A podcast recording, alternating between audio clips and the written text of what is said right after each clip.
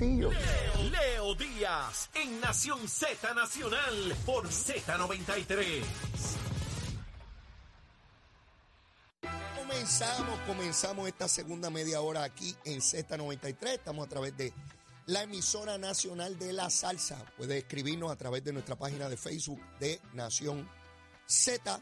He recibido qué sé yo cuántos mensajes de personas de distintos partidos políticos.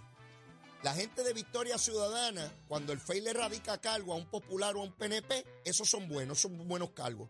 Cuando le radica, por ejemplo, a Mariana Nogales, ese es fabricado. Para que vean la doble vara. Mire la varita, mire la varita, mire la cortita, la cortita, la cortita. Si es del PNP, condenado, olvídese que soy qué, si es de Victoria Ciudadana del Partido Popular, la vara larga, la grande, dale oportunidades inocentes, que soy qué, de lo contrario, está fastidiado. Tenemos ya en línea telefónica, ahí está. Tenemos al secretario de Agricultura, Ramón González. Secretario, saludo, buen día. Buen día, Leo, a ti a todo el público que nos escucha. Un placer tenerlo con nosotros. Gracias por la oportunidad. Secretario, ayer usted estuvo con el gobernador de Puerto Rico. Estuvieron inaugurando una finca de placas solares y me llamó la atención no solamente la magnitud del proyecto, sino la evaluación que usted y la Universidad de Puerto Rico están haciendo para que aun cuando se den esos proyectos también se pueda utilizar de, de forma agrícola los terrenos. Yo quisiera que usted nos hablara sobre eso, secretario. Pues gracias por la oportunidad y, y de dirigirme al, al, pueblo que te escucha, al pueblo de Puerto Rico. Eso es bien importante lo que acabas de señalar. Ayer nosotros firmamos un acuerdo con la Universidad de Puerto Rico, eh, con el presidente Ferrao, Sí. para que a través de los recintos de Mayagüez, Utuado y Río Piedras Sí. Eh, comiencen unos estudios eh, dirigidos hacia ver qué productos son los apropiados para sembrar debajo de las placas solares de, de los proyectos existentes, que son eh, placas solares, fincas solares tradicionales. Sí. Eh, algunos eh, a la altura que tradicionalmente se hace, otros están a, a mayor altura, lo que facilita eh, el, el trabajar ahí debajo. Pero vemos que en otros países lo están haciendo. En Puerto Rico vemos que los proyectos existentes eh, están llenos de pasto debajo y tienen que entrar en costos de mantenimiento. Hay uno de los proyectos de placas solares, uno que está en Guayama en este momento, que tienen más de 300 ovejas. Así que eh, eso es un ejemplo de cosas que se pueden hacer en combinación con las placas solares. Nosotros tenemos otros proyectos que son agrovoltaicos, que Sí. esos sí son más adaptados eh, ya desde el inicio a lo que es la combinación de agricultura con la generación de energía. Yo recuerdo, secretario, cuando comenzó a hablarse ya hace algunos años de la posibilidad de tener estas fincas de placas solares, que nos decían que era incompatible con la agricultura. En otras palabras, que donde se pusieran esas placas, pues el terreno no se podía utilizar de forma agrícola. Y usted ya nos está dando ejemplos concretos, específicos, que son reales, que están ahí, donde sí uno puede armonizar el sistema de placas solares con agricultura. Y usted lo que me está planteando es que la universidad va a ocultar nuevas maneras de utilización de, de la agricultura donde están este, este sistema de placas solares. ¿Cuánto usted estima eh, o, o- cuánto más de estas fincas de placas solares eh, combinadas con agricultura usted prevé en el futuro? Nosotros prevemos que todas las fincas que se donde se instalen placas solares vamos a poder tener desarrollos agrícolas combinados. Eso eso es la realidad, Leo. Eh, eh, unos en mayor envergadura que en otros. Sí. Lo que hemos lo que le hemos pedido a la universidad es que, que se enfoquen en ver eh, eh, la realidad es que se crea un microclima ahí debajo eh, y hay sombra parcial porque no es sombra total. Así que queremos ver cuáles son los productos que vamos a impulsar y vamos a incentivar para hacer debajo de las placas. En el caso de los animales, eh, Leo, nosotros en, eh, desde julio nosotros tuvimos una actividad eh, que se llamó en el Departamento de Agricultura adaptándonos al cambio climático y tocamos siete, siete temas principales. Entre ellos tocamos el, el tema de las placas solares y de la producción de energía eh, con tecnologías agrovoltaicas. Y esto quiere decir que las placas están eh, separadas una de otra o las hileras de placas y, ejemplo, en el ganado lechero que necesitan sombra, necesitamos bajar la temperatura Mm. eh, y tenemos que sembrar pastos mejorados para que esos animales eh, coman más, más pasto y dependan menos de la importación de grano. Pues mira, ahí funcionaría perfectamente y lo estamos impulsando. Así que eh, estaríamos bajando la temperatura, aumentando la producción y proveyendo alimentos sanos y nutritivos a nuestros animales. Esto es solo un ejemplo. Nosotros, otro concepto que, que a mí me encanta aclarar. Sí. Aquí hay una, una ciertas personas que tratan las fincas de placas, las fincas solares como si fuera una urbanización lo que se está desarrollando ahí. Mire, eso eso no es la realidad. Una finca de placas solares eh, no afecta eh, lo, la construcción no son no es irreversible, o sea que lo que quiero decir es que a los 30 años si el proyecto pierde la vida útil, usted remueve las placas, saca las bases que son unas bases de metal y su finca está tal como estaba en el origen. Distinto, y se puede seguir sembrando. Ahí no hay asfalto, no hay hormigón, no hay casas, son todas estructuras eh, temporeras, por así decirlo. Por lo que nosotros estamos, esa finca que se inauguró ayer, está preservada esa tierra por 30 años, Leo. Porque los contratos que tienen de venta son de 30 años. Allí no hay relleno. Allí está el, el, el topsoil según estaba antes de empezar la construcción. Obviamente lo nivelaron para poder construir y que las placas estén bien bien puestas, ¿verdad? Bien bien construidas. Pero la realidad es que el suelo, de hecho, ya está lleno de pasto aquello. De hecho, eh, secretario, eso lo que quiere decir es que si en algún momento viniese una tecnología muy superior a la existente y con cuatro placas pudiésemos producir la energía que hoy se necesitan montones de cuerdas, pues esta finca una vez terminen los contratos, se saca todo ese material y quedó el terreno ahí disponible para el pueblo de Puerto Rico. No pasa nada. Eso es lo que, eso es lo que quiero decir. Que la finca, eh, esa mentalidad de que nosotros estamos comprometiendo esa finca o sacándola de sus posibilidades de producción eh, de alimentos es incorrecta, completamente incorrecta. Y, los lugares donde se están estableciendo ahora no es que había un sembradío y lo vamos a eliminar para poner placas. en la actualidad no hay nada esa finca que se inauguró ayer eh, llevará por lo menos 30 años que estaba eh, baldía, sin utilizarse. Así que eh, no, no vamos a pensar en que los proyectos agrovoltaicos los queremos orientar hacia la crianza de ganado, ganado de leche, ganado de carne, desarrollando verdaderamente nuestras fincas con, con pastos buenos y produciendo lo que nuestra gente necesita, carne de calidad y leche y a la misma vez produciendo energía eléctrica. Estamos hablando de un potencial de 140 megavatios para darle eh, energía a, más de, de, 100 mil familias. O sea, estamos hablando aquí de, una cantidad enorme de personas que se van a beneficiar de energía limpia y de energía barata. De eso es que estamos hablando, secretario. De eso es que estamos hablando. Esa, la fase que se inauguró ayer eh, va a proveer energía para 60 mil hogares. 60 mil, ok. 60 mil hogares. Eh, y esa energía se le vende, esa gente le van a vender, esa compañía, a energía eléctrica, a Luma, eh, a menos de 10 centavos el kilovatio. Hoy pagamos en los hogares entre 20 y 23 centavos. O sea, tenemos que bajar los costos de la energía en Puerto Rico, eh, los costos de la energía a nuestras industrias, a nuestros agricultores. Así que este es el camino y esto, esto no va a parar, Leo. Cada día vamos a tener más tecnología. La agricultura se va a ir tecnificando también y bajando costos de producción para asegurar la producción para nuestra gente. Secretario, agradecido. Sé que tiene un compromiso ahora a las 9 de la mañana. Eh, un placer tenerlo con nosotros y siempre que tengamos algún planteamiento importante lo vamos a llamar para que nos aclare y usted siempre disponible. Gracias, secretario. Siempre a la orden. Gracias. Escucharon al secretario de Agricultura, Ramón González. Mire, Aquí hay una gente que se levanta bien tempranito a ver a qué se van a oponer, porque su vida es oponerse a las cosas.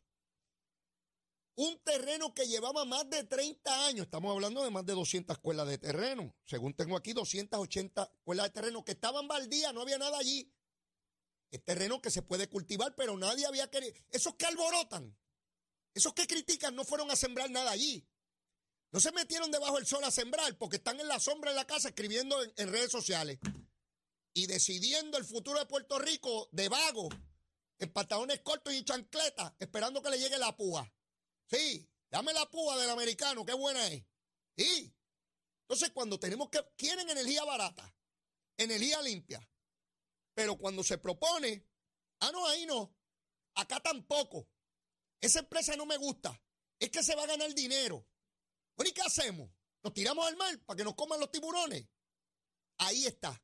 Por eso es que hay que tener voluntad. No todo el mundo tiene la voluntad y la capacidad para gobernar. No puede ser cobarde como Jesús Manuel, que tiene miedo hasta de pronunciar su nombre. Cuando uno es gobernante y uno está convencido que esa es la ruta para echar adelante un pueblo, uno tiene que echar para adelante y no tener miedo. Porque alborotazo siempre van a haber. Y vago, y politiquero. 140 megavatios es el potencial de eso. 60 mil hogares. ¿Cuántas personas es eso? Multiplique por lo menos por dos. Que vivan cada hogar de eso. O tres o cuatro, que sé yo los que van a vivir. Energía que cuesta 10 centavos y no 22 como ahora. El kilovatio hora. Pero no es eso lo que buscamos. Que, nos, que no dependamos del petróleo, que sea energía limpia, toda la cosa. Y el día que concluye el contrato, arrancamos todo eso de ahí, quedó el terreno. Pero no solamente eso, ya escucharon al secretario. Puede haber agricultura que coexista con las placas. Ahí ya les dijo que las vacas están mejor con sombra. Yo también, aunque no soy vaca ni toro. Seguro, porque yo tengo un techo aquí ahora mismo. Pues las vacas producen más leche si están con temperaturas más bajas, pues si están debajo de las plaquitas, la placa no está pegada al piso, está alta, ¿verdad? Pues tiene las vaquitas ahí, ya le dijo que había ovejas. Pueden sembrar cosas, ya está la universidad investigando. Pero aquí hay una gente que no importa lo que usted le plantee, van a decir que no. Si se lo pregunta a los del PIB, van a decir, es que eso es una empresa privada y va a ganar dinero. Ah, de verdad. ¿Y por qué no lo hace la gente del PIB? Una trulle vagos ahí. Que por cierto viven todos del gobierno, en la chupeta pública. Ah, si un PNP y un popular tiene contrato con el gobierno, es un bandido. Pero si es pipiolo. Dalmao ha vivido toda la vida del presupuesto de Puerto Rico o en la comisión o en el Senado. María de Lula igual. ¿O han dado un tajo en la empresa privada alguna vez? Están en esa teta pegados ahí mamando. Sí, y hablándole de cómo vamos a construir a Puerto Rico. Si ellos no saben ni qué rayo es Puerto Rico. Hablando ñoñetas de que, de que la independencia, ¿con qué rayo nos vamos a mantener? Sí, porque hay unos, hay unos pájaros aquí independentistas que dicen que va a florecer la agricultura. Me imagino que ellos se fajarán debajo de ese sol caliente. ¡Eh! Son tremendos esos pájaros pero esperando la púa del americano. Todos pidieron púa, todos. No rechazaron la púa que venía del Yankee. La púa del Yankee es buena, es genuina. Qué buena es la púa del Yankee. ¿Sí? Sí, para que hablemos porquería. Aquí en Puerto Rico, un montón de gente en la opinión pública hablando tontería. ¿Ven? Ahí están las placas. Y yo espero, y estoy seguro de que va a ocurrir, que la tecnología va a evolucionar de tal manera que en un tiempo futuro probablemente corto no tengamos que tener comprometido tanto terreno con placas porque llegue una tecnología que pueda concentrar mayor luz solar y energía en sistemas más pequeños. ¿O usted no se acuerda de las grandes antenas parabólicas que habían en los años 80 y 90 encima de las casas? Y hoy con un platito pequeñito, usted coge la señal de qué sé yo cuántos canales de televisión. No existía el celular, no existía el internet, creatividad humana, de gente que en vez de levantarse por la mañana y decir que no se puede y que olvídese, crearon, inventaron, construyeron. Y yo siempre apuesto a esa gente, no a los otros. Porque si yo hubiese creído así desde chiquito, pues no fuera abogado, porque los abogados son otra gente por allá de gente rica, que son los, los que pueden ser abogados, porque los demás somos un montón de brutos e imbéciles. Y no, yo puedo también ser abogado, ¿por qué no? Y me metí y lo logré. Ah, que hay otros que no lo lograron. Bueno, pero lo intentaron. Lo importante en la vida es intentarlo, intentarlo, lograrlo. Yo soy siempre positivo, siempre, siempre. Y uno no está muerto hasta que se muere. ¿Verdad que no? Sí, uno no está muerto hasta que se muere. No, que se va a morir. Tranquilo, que no se muere nada. Vamos para adelante. Vamos a luchar. Seguro. Ay, que ya se murió. Pues, no está muerto, está vivo ahí. Le palpita el corazón, ¿verdad? Pues dale para adelante. No se acobarde. Así que de eso se trata y por eso quería tener al secretario eh, de Agricultura con, nosotros para que nos explicara este asunto. Mira, Elizabeth Torres, la de los tenedores, el Tribunal de Circuito de Apelaciones dijo que está bien descalificada, que no es delegada congresional. Ella dice que va para el Supremo. Buena suerte, Elizabeth. Besito en el cutimamita. Y estoy loco porque la dejen entrar a Proyecto Dignidad. Eso va a ser una pelea de perro y gato. Recuerden lo que les estoy diciendo, es una pelea de perro y gato. Elizabeth forma un revolú donde quiera que va. Así que, mire, con los brazos abiertos, recíbanla. y tienen a Javier Jiménez, que es otro problemático, a que acaban insultándose los dos, a que acaban diciéndose perro muerto los dos. Acuérdense que se lo digo, yo conozco los dos pájaros. Digo el pájaro y la para. Los conozco bien. Sí, son problemáticos. Hay gente que es problemática. No importa en qué religión, partido, organización estén, son problemáticos. Son gente que vive de la controversia. Son gente que se detestan ellos mismos desde por la mañana, empiezan a pelear. Le digo que hay gente así, que no hay manera de, de bregarlo. Miren, un operativo ayer gigantesco de la policía de Puerto Rico. Se arrestaron 380 personas relacionadas con el crimen y el narcotráfico en Puerto Rico. Hace mucho tiempo que yo no veía un operativo de esta magnitud. Ciertamente la policía está haciendo un trabajo encomiable en la lucha contra el crimen. Ah, que todavía hay asesinatos, claro. Tenemos narcotráfico. Hay gente que gana una cantidad obscena de dinero con el narcotráfico. ¿Usted cree que con anuncios de televisión diciendo que no te metas en la droga vamos a evitar eso? Bendito. La cantidad de dinero es absurda. Le dan a un niño menor de edad, un nene de 12 o 14 años, dos mil dólares semanales por, por, por velar la droga. ¿Cómo uno combate eso? Díganme. ¿Con educación en la escuela? Ah, de verdad. No es que no se dé la educación en la escuela, pero es demasiado dramático. Porque le cambia la vida a una familia. Económicamente, ah, que es bajo droga. Explíquele eso. Vaya allá y explíqueselo a ver si lo entiende. Pues le va a decir, ¿y los chavos? ¿Quién rayo me los va a dar? Muy difícil combatir el narcotráfico. El, afán de lucro es demasiado violento. Y por cada dólar que pone el Estado, aquí o en cualquier parte del mundo, en contra del narcotráfico, el narcotráfico tiene 100 dólares para combatir ese dólar. 100 para combatir uno. Para que vean la magnitud de este problema. Sin embargo, la policía de Puerto Rico haciendo un trabajo inmenso, inmenso, para sacarle la calle. Vi ahí que en el pueblo de Cuamo había una organización criminal inmensa que han desarticulado, que la eliminaron. No creo que la eliminen porque una vez usted saque esa gente de la calle va a venir otros a sustituirla, porque la demanda de droga sigue allí. Usted saca del medio a los que están en la venta, pero el que, el que necesita, el que procura, el que requiere la droga, sigue allí la demanda y va a venir alguien a suplirla. Así que cuando usted saca un gatillero o saca a un narcotraficante, va a venir otro a sustituirlo porque hay un mercado. Esto trabaja como la economía. Hay una demanda y hay una oferta. El día que la gente no consuma droga, ¿qué van a hacer los que venden droga? Bueno, tendré que dedicarme a vender este, almohadas o toallas porque eh, la droga no se vende. Pero el uso de sustancias es demasiado violento y por eso es que yo he incorporado el número de teléfono de Narcóticos Anónimos eh, a, a, este esfuerzo y aprovecho para decirlo otra vez, 787 763 5919. Porque ahí hay personas que también fueron usuarios, que entienden a un usuario, no ya como un médico que te va a hablar y darte lecciones, no. Alguien también que se puyó la vena, que se metió por la nariz y que sabe el dolor, la tragedia, la dependencia de su cuerpo y de su mente a, las drogas.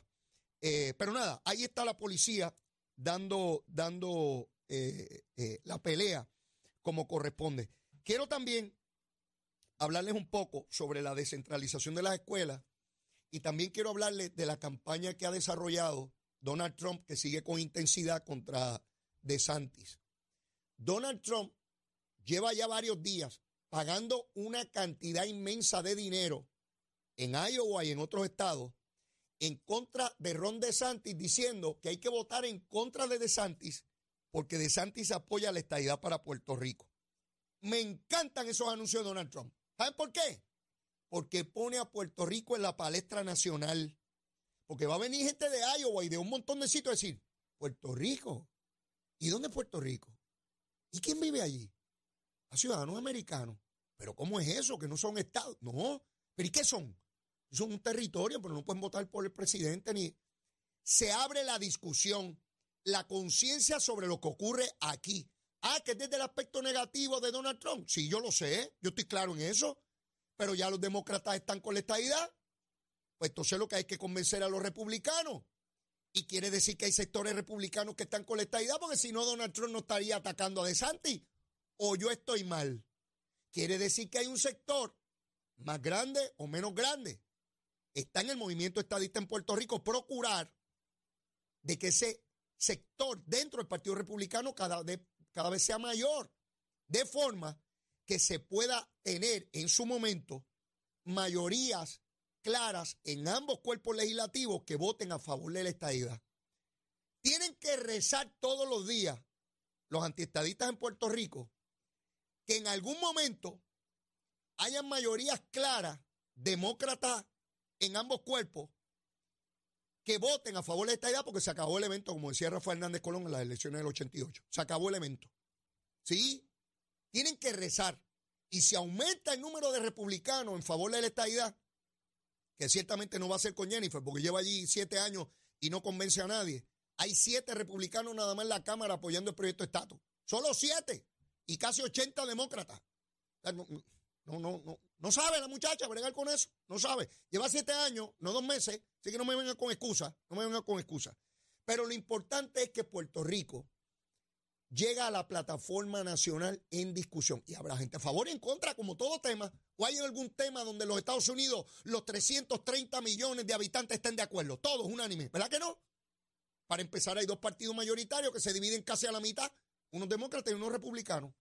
Cualquier tema, cualquier tema, en cualquier sociedad va a estar dividido. Incluso hoy en Israel hay sectores que entienden que no se debe avanzar sobre la franja de Gaza. Son pocos, pero los hay.